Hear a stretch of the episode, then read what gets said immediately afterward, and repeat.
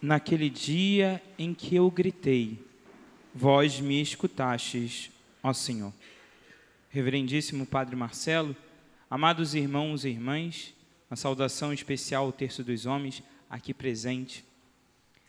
Antes de começar a homilia, eu queria que pudéssemos cantar novamente a música de entrada que cantamos, que começa assim. Tu anseias, eu bem sei. Tens desejo.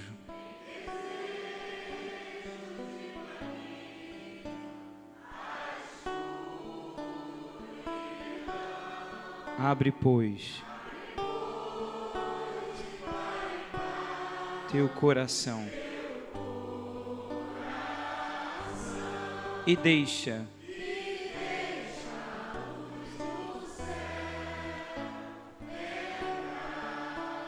Bem bonito o refrão. Deixa. Deixa a luz do céu entrar. Deixa a luz do céu entrar.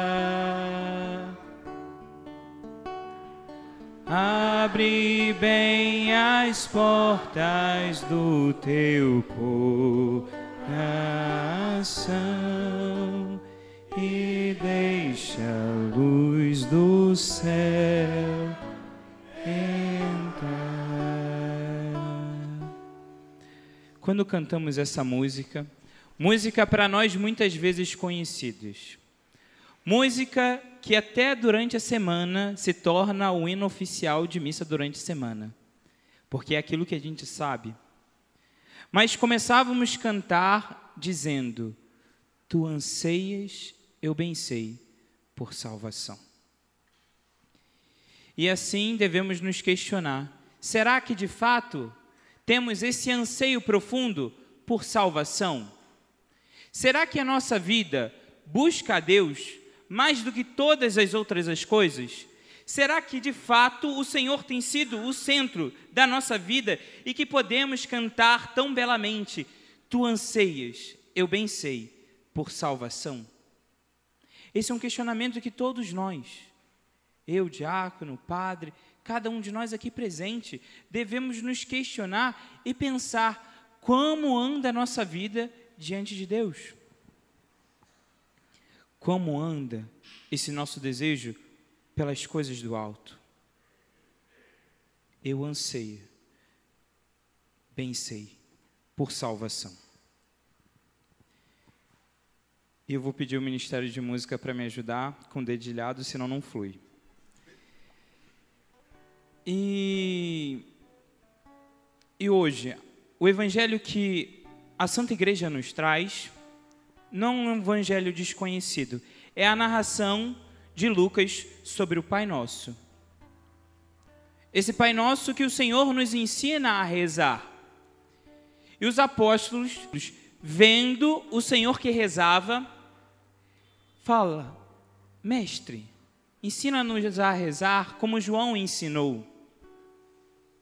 Ensina-nos de entrar em intimidade com o Pai, como o Senhor tens. E o Senhor ensina, Pai Nosso, e o resto você já sabe. Às vezes, a gente vai ao encontro do Senhor não pedindo para que reze, para nos ensinar a rezar. Às vezes a gente vai para o encontro do Senhor pedindo tantas e outras coisas, mas esse caminho de intimidade que alcançamos pela vida de oração, às vezes passa desapercebido de nossa vida. Quantas pessoas, dentro e fora da igreja, entendem simplesmente como vida de oração é o dia que eu venho na igreja, pronto, venho à missa, bati meu cartão, ponto final, acabou minha vida de oração.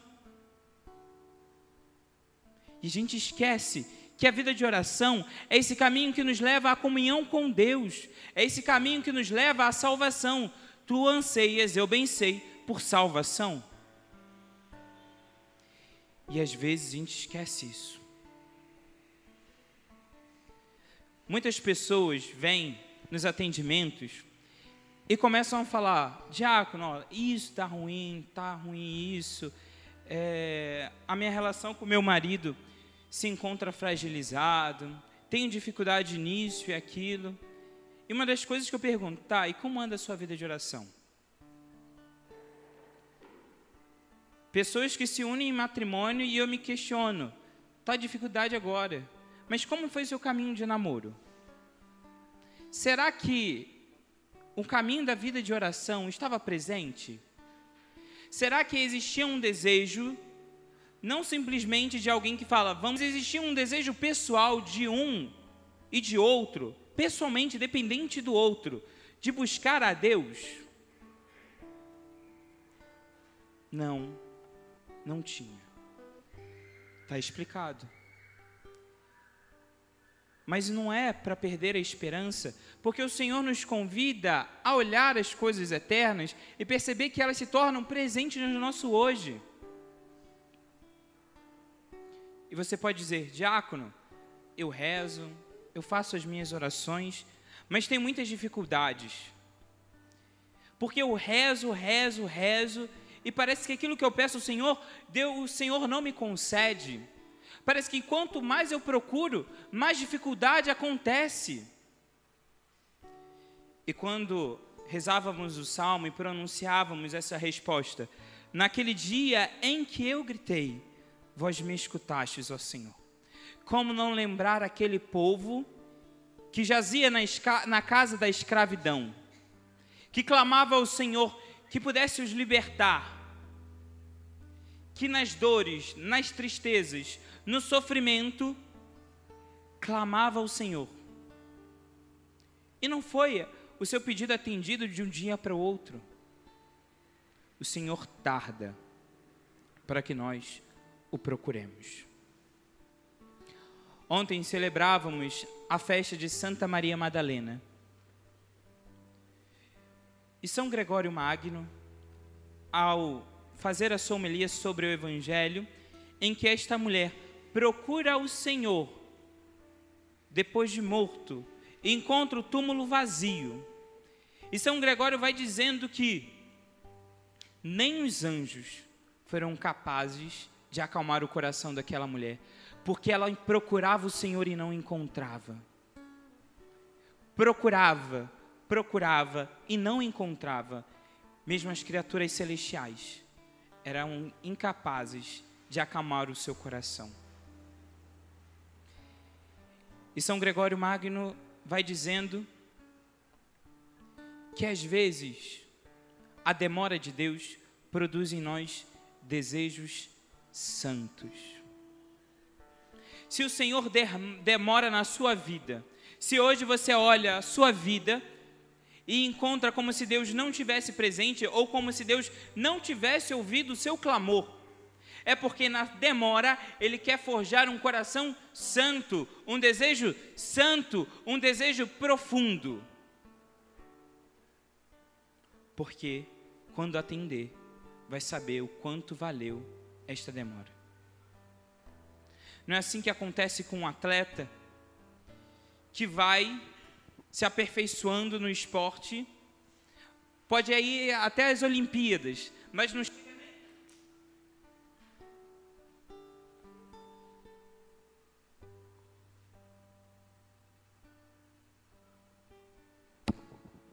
Satanás querendo derrubar a homilia.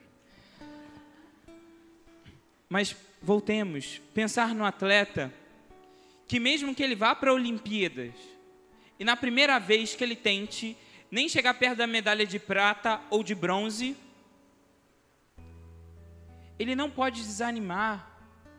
E pelo contrário, ele continua, se esforça mais uma vez, vai, entra nas Olimpíadas de novo, não consegue a medalha e tenta de novo, e vai, e vai, e vai, até que um dia, depois de tanto esforço, alcança o prêmio. Não uma medalha de bronze, não uma medalha de prata, talvez algo que ele não esperava, a medalha de ouro. E aquela medalha de ouro tem valor, o quanto custou para ele, o quanto demorou para alcançar. E é assim que acontece na nossa vida espiritual. Porque quanto mais demora, quanto mais sofremos as demoras de Deus, mais o nosso coração anseia mais e mais o prêmio da eternidade. E assim deve se encontrar na nossa vida. Ao ouvirmos o Senhor que diz: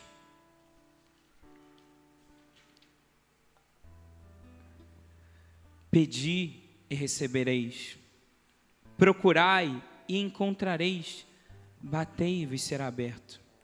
Mas não vai ser simplesmente recebido o prêmio na hora que nós queremos. Não será encontrado aquilo que nós almejamos agora, quando eu quero. A porta não será aberta quando eu simplesmente espero. Porque a nossa vida não nos pertence, mas sim pertence a Deus. E Deus sabe o momento e Deus sabe a hora. E se Deus também não te conceder, é porque não valia a pena. Não valia a pena.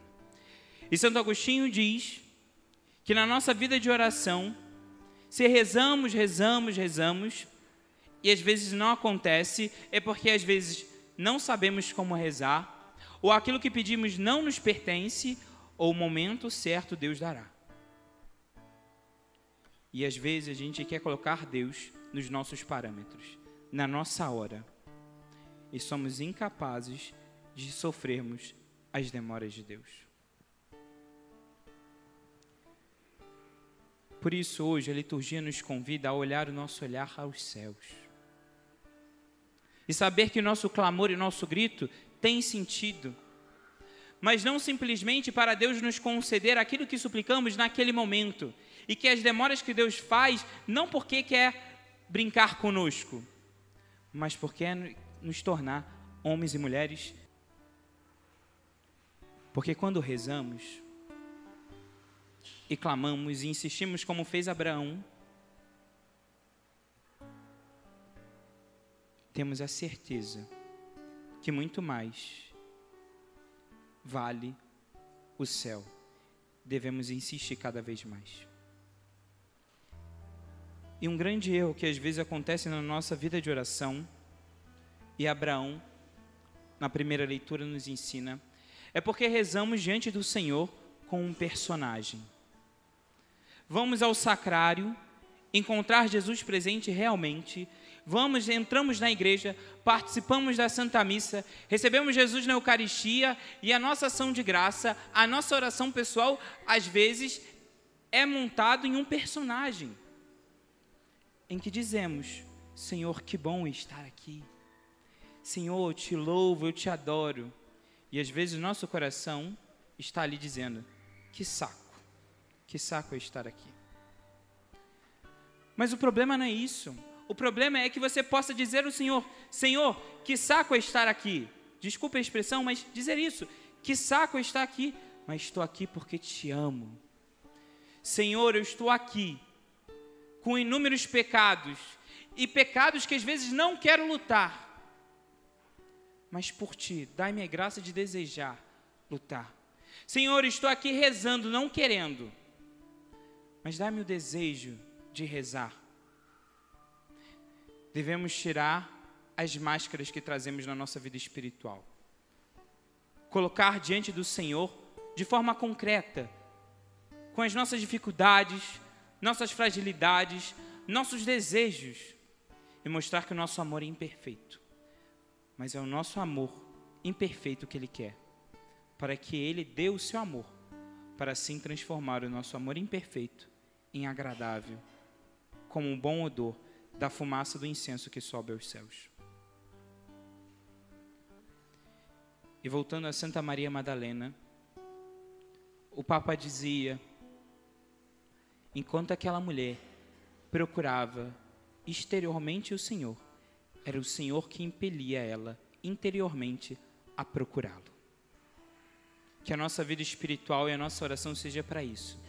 Devemos procurar o Senhor, devemos bater a sua porta sim. Mas a importância da oração é porque isso é Ele que move em nós, é Ele que faz a obra, não somos nós, é Ele. Por isso, saiamos do nosso personagem que trazemos, rasguemos o nosso coração tiremos as sandálias dos pés, significando que tiramos a nossa dignidade. colocamos diante do Senhor, suplicando a graça de poder procurá-lo, de ansiar mais a nossa salvação do que os bens terrenos. Buscar o Senhor de todo o coração e confiantes poder dizer mais uma vez: Naquele dia em que eu gritei, vós me escutastes, ó Senhor.